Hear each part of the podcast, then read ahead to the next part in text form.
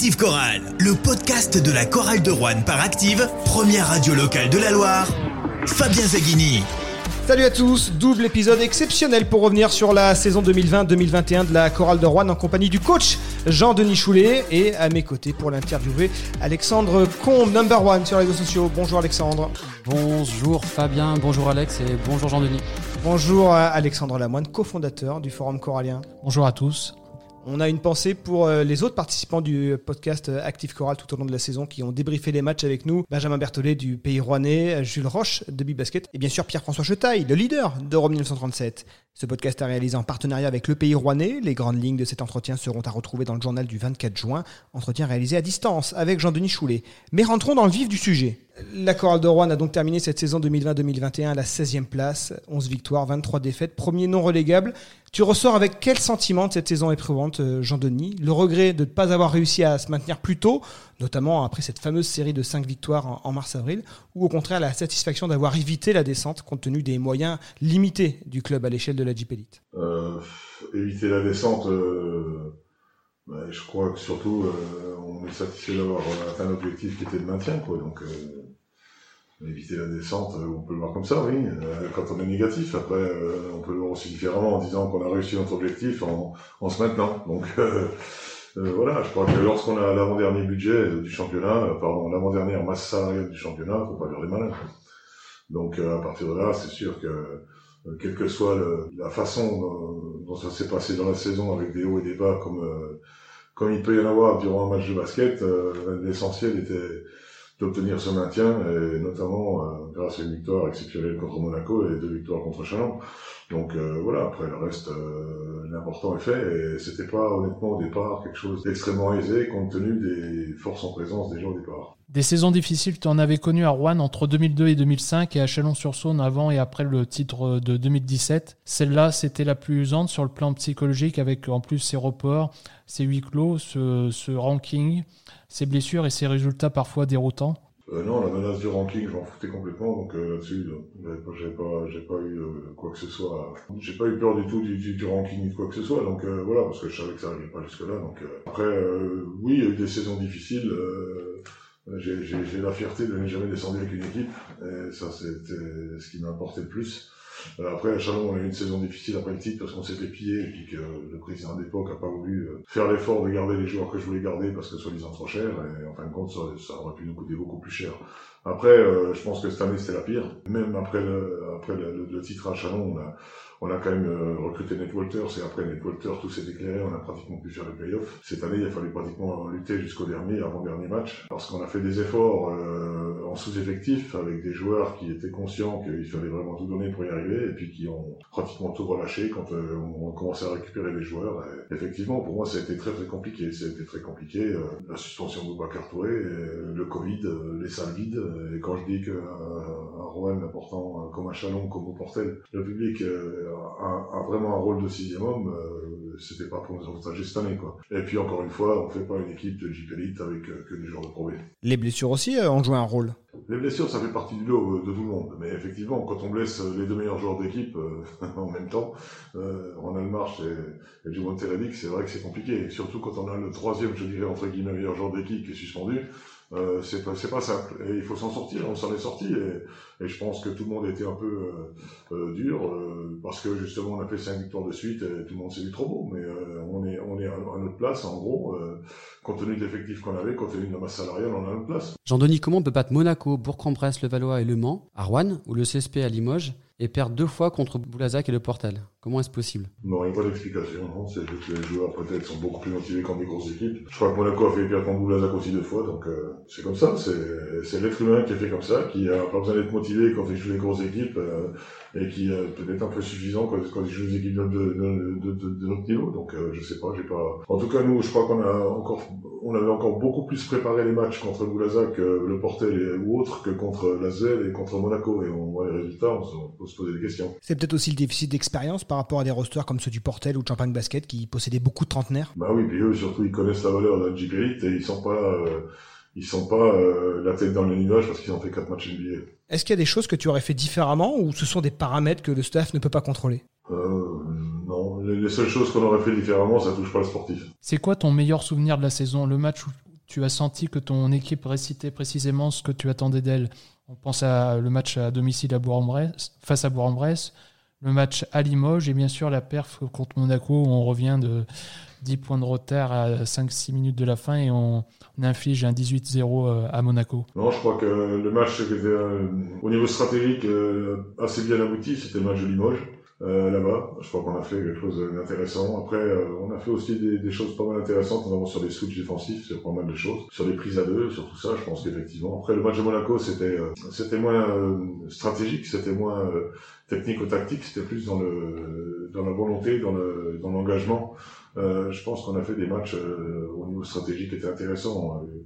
Et puis je pense qu'on a eu un, je sais plus quel match c'était, Fabien va le dire parce qu'il sait mieux que moi, euh, le, le, panier marqué à, deux secondes ou je sais pas de la fin sur un, une remise en jeu sous notre panier. Euh, voilà, stratégiquement on avait fait un gros match là contre Bourg-en-Bresse et, et, tout ce que les coachs mettent sur leur, l'ardoise était avait bien fonctionné. C'est pas toujours le cas, mais en tout cas euh, ce match-là c'était le cas et on a fait on a fait des choses intéressantes. Après euh, euh, dès l'arrivée de Justin, euh, ça a été compliqué de travailler collectivement. Ça a été, je dirais, compliqué, pratiquement impossible. Par rapport à l'enchaînement des matchs? Non, par rapport au personnage, tout simplement. Quand on ne connaît pas les systèmes de jeu, on ne peut pas les appliquer. Donc euh, lui, il ne connaissait rien. lui, il joue quand il a le ballon. Quand il n'a pas le ballon, il fait un peu ce qu'il veut. Donc c'est compliqué. Donc c'est pour ça que ça a posé des soucis à la fois au niveau des coachs, où on savait plus comment faire et qu'on mettait à la fois Guillaume, qui est plus patient que moi, et, et, moi, on mettait souvent le poing dans la poche parce qu'on n'en pouvait plus. Et, et surtout ça a influé euh, de façon très négative sur certains joueurs, en particulier euh, Sylvain Francisco et, et, Steve À neuf défaites consécutives et moins 11 contre Monaco dans le quatrième quart, la chorale a été euh, virtuellement relégable une dizaine de minutes. Tu as souvent clamé ta conviction que l'équipe allait se maintenir, mais à ce moment précis de la saison, tu as douté compte tenu du calendrier corsé de la fin de saison Les neuf matchs de suite, c'est truc de journaliste, donc euh, par moi, 9 matchs de suite, 10, 10 matchs, 11 matchs, 15 matchs, 25 matchs de suite, moi je m'en fous complètement, quoi. Je veux dire, c'est pas quel important. Pour moi, ça n'a aucune espèce d'importance. L'important, c'est de gagner celui qui arrive. Donc, euh, euh, moi, les matchs gagnés de suite ou les matchs perdus de suite, pour moi, ça n'a aucune importance. Il y a un match qui arrive, il faut gagner. Euh, et comment et, il, faut, il, faut tout mettre en œuvre pour le, pour le prendre. Donc, euh, non, euh, ça m'a jamais effleuré l'esprit. Donc, euh, non, non. J'ai plus craint pour le maintien de l'équipe. Euh, lors des confrontations couperées contre Chalon que, contre Monaco. La Chorale termine la saison avec la 14e attaque, la 12e adresse et la 18e à 3 points, à moins de 33% en moyenne. Les 7 équipes qui ont inscrit moins de 8 paniers à 3 points par match cette saison ont terminé dans la deuxième moitié de tableau. Boulazac, Cholet, Champagne Basket, Gravelines, Le Portel et Nanterre. C'était vraiment votre talon d'Achille, ce manque de fiabilité à longue distance? Je crois tu m'as entendu le dire à toutes les conférences de presse. Le basket, c'est un sport de précision, un sport d'adresse, il faut sanctionner. Je crois tu m'as entendu dire 50 fois dans la saison. Donc, nous, on a des systèmes de jeu qui marchaient très très bien, qui aboutissaient avec des joueurs qui étaient ouverts et on mettait pas un panier. C'est malheureux, quoi. On peut pas reprocher à quelqu'un de, de, rater des shoots parce qu'il fait pas exprès de les rater, mais à, la fin, c'est extrêmement pénible, quoi. Donc, euh, on a eu des joueurs qui, qui sont passés. Euh, juste le dernier match contre contre l'Azel. On fait 0-7 à 3 points avec deux joueurs qui sont ouverts et à personne à 4 mètres. Dans le basket actuel, c'est pas possible. Donc euh, voilà. Donc nous déjà, on n'avait pas de poste, poste 4 shooter, ce qui est moi mon ADN. Donc on en a eu un par moment, Steve fois qui prenait quelques tirs à trois points, après il a arrêté, on ne sait plus pourquoi, personne ne sait. Donc euh, voilà, on a, on des joueurs parfois qui sont des shooters d'entraînement, mais qui ne sont pas des shooters en match. Donc euh, moi, ce qui me gênait tout le temps, c'est de voir les équipes adverses, quand on leur laissait, euh, quand on était en retard sur une rotation, on était sanctionné systématiquement nous. Mais nous, on était en avance, on avait le temps de shooter, on met pas un shoot quoi. Arthur, il a trois tirs ouverts contre Lasvel ou quatre tirs ouverts contre Lasvel, mais tout seul quoi, on met pas un mais pas un, puis, puis, puis, pas les tirs ratés, quoi. Il a raté euh, Gamel, mais c'est pas ça. Clément a trois tirs ouverts à trois points où il y a personne autour. Pas un, quoi. Il y a même eu un airball dans les trois, je veux dire. En soi, c'est pas grave, mais quand c'est quand ça touche pratiquement tout le monde, ça commence à devenir grave, quoi. On l'a bien vu, hein. On perd en Almarch, ça fait un trou. Hein. Jamel Artis devait apporter ça, c'est une déception j'imagine. Ouais, c'est une déception parce que bon, j'en avais beaucoup parlé avec Guillaume qui me disait ouais ouais il va faire, il va faire, il va faire. J'ai fait confiance à Guillaume, et j'ai fait confiance à Guillaume euh, d'une façon générale. Et là, je trouve que euh, franchement, euh, je suis pas certain si je l'avais eu moi entre les mains pendant un an, je suis pas certain si de, le reprendre et de le prendre. Quoi. Voilà, je veux dire, c'est comme ça. Après, chacun chacun a son truc. Moi, quand j'ai vu Ronald March, on m'a dit t'es cinglé, euh, Ronald March. Ronald March, moi, il m'a flashé, j'ai lu, j'ai vu Boubacar Touré, j'ai dit Boubacar, bon, voilà. J'ai vu Sylvain, tout le monde disait Sylvain, il n'y arrivera pas, et, et des, des, personnes proches d'encadrement également. Euh, Sylvain, il a fait la saison. Après, il n'est pas arrivé à faire tout ce qu'on voudrait qu'il fasse, mais en tout cas, il a fait une saison pleine. Moi, je remets pas en cause hein, le choix des gens. Donc, euh, moi j'ai la faculté généralement d'arriver à trouver les joueurs et flasher sur les joueurs qui vont réussir avec moi. Donc euh, il se trouve que Jamel Artis, euh, c'est pas moi qui ai flashé dessus, mais, euh, mais c'est un, un joueur quand même qui, compte tenu de son, son passé et son passif, de joueur NBA qui est annoncé à tous les matchs, d'ailleurs ça me fait rigoler aussi ça, mais bon, je l'ai vu faire deux matchs à son niveau, quoi. Et deux matchs à son niveau dans une équipe comme nous, c'est pas suffisant, quoi. Euh, honnêtement, Jamel, pour moi, c'est un bon joueur de basket, mais il faut qu'il soit entouré. Et chez nous, il faut un joueur de basket, pas qu'il soit entouré, il faut que ce soit un leader, leader au niveau des points, leader au niveau des rebonds, leader à tout niveau, quoi. Et euh, le leader à tout niveau chez nous, c'était Ronald March, qui est un joueur de probé. La blessure de Ronald March, c'est le tournant de la saison pour toi? Ouais, ouais, c'était le tournant de la saison et la blessure surtout de Juvonte. L'équipe a réussi à gagner malgré l'absence de Juvonte Relic, alors qu'avec la blessure de Ronald March, on a senti une coupure nette dans la saison. L'absence de Juvonte, si on avait su Juvonte qu'il était arrêté il y a un mois et demi ou deux mois, on aurait pris un pigiste. Juvonte, on nous disait non, non, ça va faire euh, une semaine, deux semaines, on va faire une PRP, il y a 48 heures après la PRP, 48 heures pour prendre l'entraînement. En fin de compte, a pris l'entraînement trois semaines après la PRP. Et moi, si j'avais su tout ça, on aurait pris un pigiste depuis très longtemps. Et on n'aurait pas parlé de Juvonte, les problèmes de Juvonte, puisqu'on aurait eu un poste 5 pour le remplacer. Et le problème de Ronald, c'est que Ronald s'est pété, on a pris quelqu'un à sa place. Euh, voilà, il n'y a pas eu de problème. C'est quoi ton plus grand regret sur le roster que tu as constitué en début de saison et retouché au fur et à mesure avec les blessures? On pense aux rookies euh, Jackson Rowe et Jamal Person ou Jamel Artis? Euh, Je pensais que le plus gros risque c'était euh, Nigel Person, c'est pas trompé. Vous voyez, ça c'est aussi quelque chose. Nigel, il est en Finlande, d'où venait Joe Burton et compagnie, là, qui était un peu une petite, star ici. Il fait 22 points de moyenne, 22,5 de moyenne en, en Finlande. Donc euh, effectivement, le championnat Jeep Elite était trop haut pour... Mais personne ne peut le savoir. Avec le Covid, il n'y avait pas possibilité d'aller aux États-Unis. Il n'y avait pas possibilité de voir les joueurs. On est obligé de recruter les joueurs sur, sur, les, sur les vidéos, sur des choses comme ça, sur les, les, connexions et tout. Et quand on voit les stats et le, le cursus de Nigel Pearson, qui a cassé tous les records de sa conférence, même, personne ne pouvait penser qu'il allait faire aussi peu au niveau du scoring. Quoi. On ne pouvait pas lui reprocher sa défense, on ne pouvait pas reprocher son engagement. Le problème, c'est qu'il n'arrivait pas de points. Après, euh, Jackson Rowe, il est arrivé, je me rappelle encore des, des, commentaires de, ses collègues, euh, en particulier Sylvie Oufat, qui disait qu'il n'avait jamais vu un Ricain aussi fort que ça en poste 4 depuis qu'il était dans le basket, et pourtant il était dans le basket depuis longtemps. Qu'est-ce qui s'est passé? Il s'est pété la cheville. Et depuis qu'il s'est pété la cheville, tout a été fini. Derrière genou, fini, six matchs. Voilà. Il pouvait même pas s'entraîner là encore dernièrement. Il s'entraînait, il avait le genou qui était tout gonflé. Donc voilà, c'était lui le poste 4. Il... Alors après, qu'est-ce qu'on a pu faire? On a, essayé de bricoler. On a pris Bekwe, qui est pas du tout un poste 4, qui est un 4,5, qui est pas un gros shooter, il shoot de face un peu de temps en temps. On a fait que bricoler. On a pris Tevon Myers pour remplacer euh, Nigel Person. Pourquoi? Parce qu'avec le Covid, on pouvait pas faire venir les Ricains à l'époque. Il fallait trois semaines, un mois pour faire venir quelqu'un. On a pris Tevon Myers, qui nous a apporté un match contre Chalon, ce qui est bien, ce qui permet de nous maintenir. Mais pour le reste, qui était, euh, qui était un, un électron libre et qui était difficilement gérable. Alors quand on en a deux joueurs comme ça, à la fois Tevon et à la fois euh, euh, Justin, Justin Foreman Wright, c'est tout simplement impossible. Et ce qu'on a fait, c'est, je le dis encore une fois, avec les clients qu'on avait, c'est remarquable. Tu avais réalisé beaucoup de paris, un peu contraints et forcés. On peut citer Sylvain Francisco, Ronald March et Boubacar Touré. Tu avais sans doute l'équipe la plus inexpérimentée de Jeep Elite sur la ligne de départ. Ils t'ont surpris, ces joueurs, ou tu étais convaincu qu'ils avaient le potentiel pour performer? Un bon joueur de Pro B est un bon joueur de basket. Un bon joueur de basket, il joue en Pro B, il joue en Jeep Elite. Il y a pas, moi, je connais pas un, très bon joueur de Pro B qui soit pas capable de jouer en Jeep Elite. J'en connais pas beaucoup ou je sais pas si ça existe, j'en connais pas vraiment. Il est pas trop bon joueur de Jeep Elite, euh, ça fait pas les stars en, en Pro B. Hein.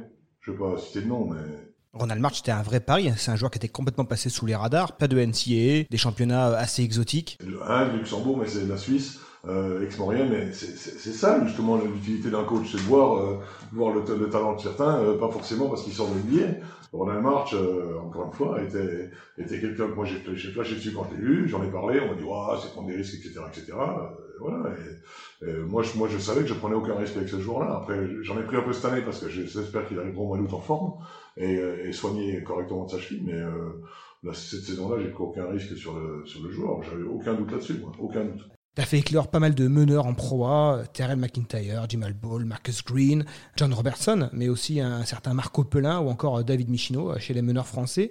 Sylvain Francisco, on a un sentiment mitigé parce qu'on a vu à l'évidence qu'il avait un vrai talent, mais en même temps, ça n'a pas dû être facile tous les jours de trouver un langage commun pour le faire rentrer dans le collectif et, lui permettre de sublimer ses coéquipiers, comme le faisait Marco Pelin euh, à son époque. C'est quoi ton regard sur ce joueur et, sur sa saison? Déjà, comparer Francisco Marco Marc-Antoine Pelin, c'est pas possible parce qu'il y en a un qui a un talent offensif énorme et un autre qui n'avait pas de talent offensif. Donc il y en avait un, son fond de commerce, c'était la défense, puis un, son fond de commerce, c'est un peu l'attaque et, et, un peu tout. Donc euh, Francisco, Sylvain, il a, on, y a mis deux trois brassées. Une fois avec Manu, on y a mis une sévère. Moi, j'en ai mis il y a pas longtemps après, avant le match de Monaco, je croyais aussi avant le match de Chalon, je sais plus. Oui, après le match de Dijon, donc avant le match de Chalon. Donc euh, voilà, parce que parce qu'il est capable de, de, faire de très belles choses, est capable de, de faire n'importe quoi, prendre un tir à, 10 mètres quand il reste euh, 20 secondes au chrono, des, conneries quoi.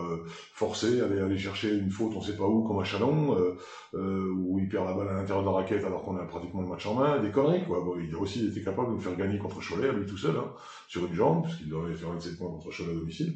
Voilà, et faire de gros gros matchs par moment, euh, assommer un peu le, sur un tir à trois points contre Chalon euh, longue distance également. voilà. Le problème de Sylvain, c'est être capable d'être régulier dans l'organisation et la gestion. En dehors de ça, il a tout. T'as vu une progression justement sur la saison à ce niveau-là? Pas trop. C'est mon regret parce que j'ai parlé plusieurs fois. Il est venu à la maison en plus me dire au revoir. Euh, c'est quelqu'un qui est, humainement euh, très sympa, mais il a profité de, cette saison avec nous pour euh, se bonifier et, faire des stats. Et, je suis content. Il va peut-être aller en Euroleague, peut-être aller en Eurocoupe. J'en suis très content. Est-ce que j'aurais donné la même responsabilité la saison prochaine avec Ronata Embo en backup? Non. T'as parfois tapé sur les JFL, globalement pas assez scoreur, à l'exception de Sylvain Francisco. Malgré tout, quand l'équipe était très diminuée sur la série de 5 victoires de suite, on a vu une paire inédite, Cavallo ou Youfat dans la raquette, qui a fait mieux que tenir le choc. Au final, le bilan, euh, au final, le bilan des JFL, il est tout de même insuffisant, où ils ont su progresser au fil de la saison pour euh, apporter quelque chose avec leur qualité. On pense à un Clément Cavallo qu'on a vu euh, très présent sur les dernières victoires face à Monaco et Chalon, par exemple. Ouais, je ne pas non plus... Moi, j'ai fait le procès de personne. J'ai dit simplement qu'effectivement, euh, moi, ce qui m'a gêné, euh, on va dire les choses clairement, hein, ce qui me gêne, c'est pas que Clément Cavallo mette des, paniers, paniers de temps en temps, etc. Clément, il est, dès le début, je l'ai dit, quand je suis arrivé ici, il est irréprochable au niveau de l'attitude, du comportement, etc., etc il met pas de shoot, il met pas de shoot. Par contre, euh, il nous fait gagner certainement avec un petit roulé main droite qui, qui, qui, relance la machine. Il fait des, des, choses extrêmement intéressantes. Il est, il est, il est indiscutable au niveau de la volonté, etc., etc. Euh, moi, moi, Clément Cavallo, j'ai absolument rien, mais alors vraiment rien. La preuve, c'est qu'on a prolongé d'un an euh, contre Clément Cavallo. Après, tu poses la question sur les JFL et tout. Moi, c'est pas ça qui me, qui, qui me dérangeait le plus, si tu veux. C'est qu'on est quand même en droit d'attendre quand tu mets une certaine somme à côté d'un joueur, on est quand même en, en, droit d'attendre certaines choses. Et pour moi, si tu veux, il y a, y a, une chose qui est claire, nette, précise, et qui se reproduira cette année, et qui était, qui était les années précédentes, pour moi complètement incongrue et complètement du grand n'importe quoi, c'est comment euh, les rotations peuvent gagner plus d'argent que les titulaires. Moi, dans une équipe, dans un groupe, dans une entreprise, dans une boîte, les mieux payés, ce sont les personnes les plus performantes et les personnes qui, qui, qui, qui méritent d'être le plus payées je vois pas pourquoi on payerait plus cher des rotations que des titulaires. Et c'est ce qui s'est passé chez nous. Manu est un peu euh, encore plus remonté que moi là-dessus. C'est que euh, l'épisode Samnik, etc., l'épisode euh, Sangaré et compagnie, etc., avec des salaires, etc., etc., et des, voilà. C'est question que le plus gros salaire doit être le meilleur, normalement. Ronald Marsh était loin d'être le meilleur, euh, le plus gros salaire. C'était même le plus petit. Donc, l'avant-dernier. Donc, voilà. Et dans ce sens-là, moi, ça me va bien. Mais comment on peut expliquer, par exemple, que, que des joueurs titulaires, euh, des joueurs rotation, gagnent 15 000 de plus euh, à l'année qu'un joueur titulaire? Moi, c'est pour moi incompréhensible, parce qu'ils sont JFL. Moi, encore une fois, je n'ai rien contre les JFL. Qui est-ce qui faisait la différence dans les matchs? C'était pas eux. Sauf sur cette période où l'équipe était très diminuée et justement cette paire euh, Cavallo-Youfat a, fait la différence dans ces matchs-là. Steve il a fait des gros matchs, on leur remercie, il a été très bon à un moment donné. Et pourquoi il n'a pas été après? Non, moi, ce que je ne comprends pas, c'est quand on est capable de faire une chose une fois, on est capable de faire une chose dix fois. Ce que je ne comprends pas, c'est lorsqu'on était en sous-effectif avec euh, 5 ou 6, 7 joueurs, etc., etc., et qu'on n'avait pas d'intérieur, euh, mais en jouant small ball, ça perturbe tout le monde, c'est pas la même chose. C'est avoir, pas avoir d'intérieur, c'est une chose, pas avoir d'extérieur, c'est beaucoup plus compliqué. Parce que quand on n'a pas d'intérieur, on joue small ball. On joue small ball, on emmerde tout le monde. Parce qu'on a des gars qui peuvent tirer, des mecs qui peuvent driver, et des joueurs de grande taille sont en difficulté en défense. Moi, ce que j'ai pas compris, c'est que ces joueurs-là ont fait un boulot remarquable, j'ai souligné, et je soulignerai tout le temps. Pourquoi, une fois que les joueurs revenaient petit à petit, il n'y a, eu plus rien? Vous voulez qu'on reprenne les stats des joueurs dont vous avez cités sur les derniers matchs? C'est pas normal que, que les stats, euh, qu'on ait vu des matchs comme de, certains à zéro point ou, ou à deux rebonds, euh, et ça régulièrement sur les derniers matchs. C'est pas normal. Au final, il y a eu euh, maintien et donc maintenant on prépare la nouvelle saison, la saison 2021-2022 et on va en parler dans un deuxième épisode avec l'entraîneur Jean-Denis Choulet. Active Chorale. Le podcast.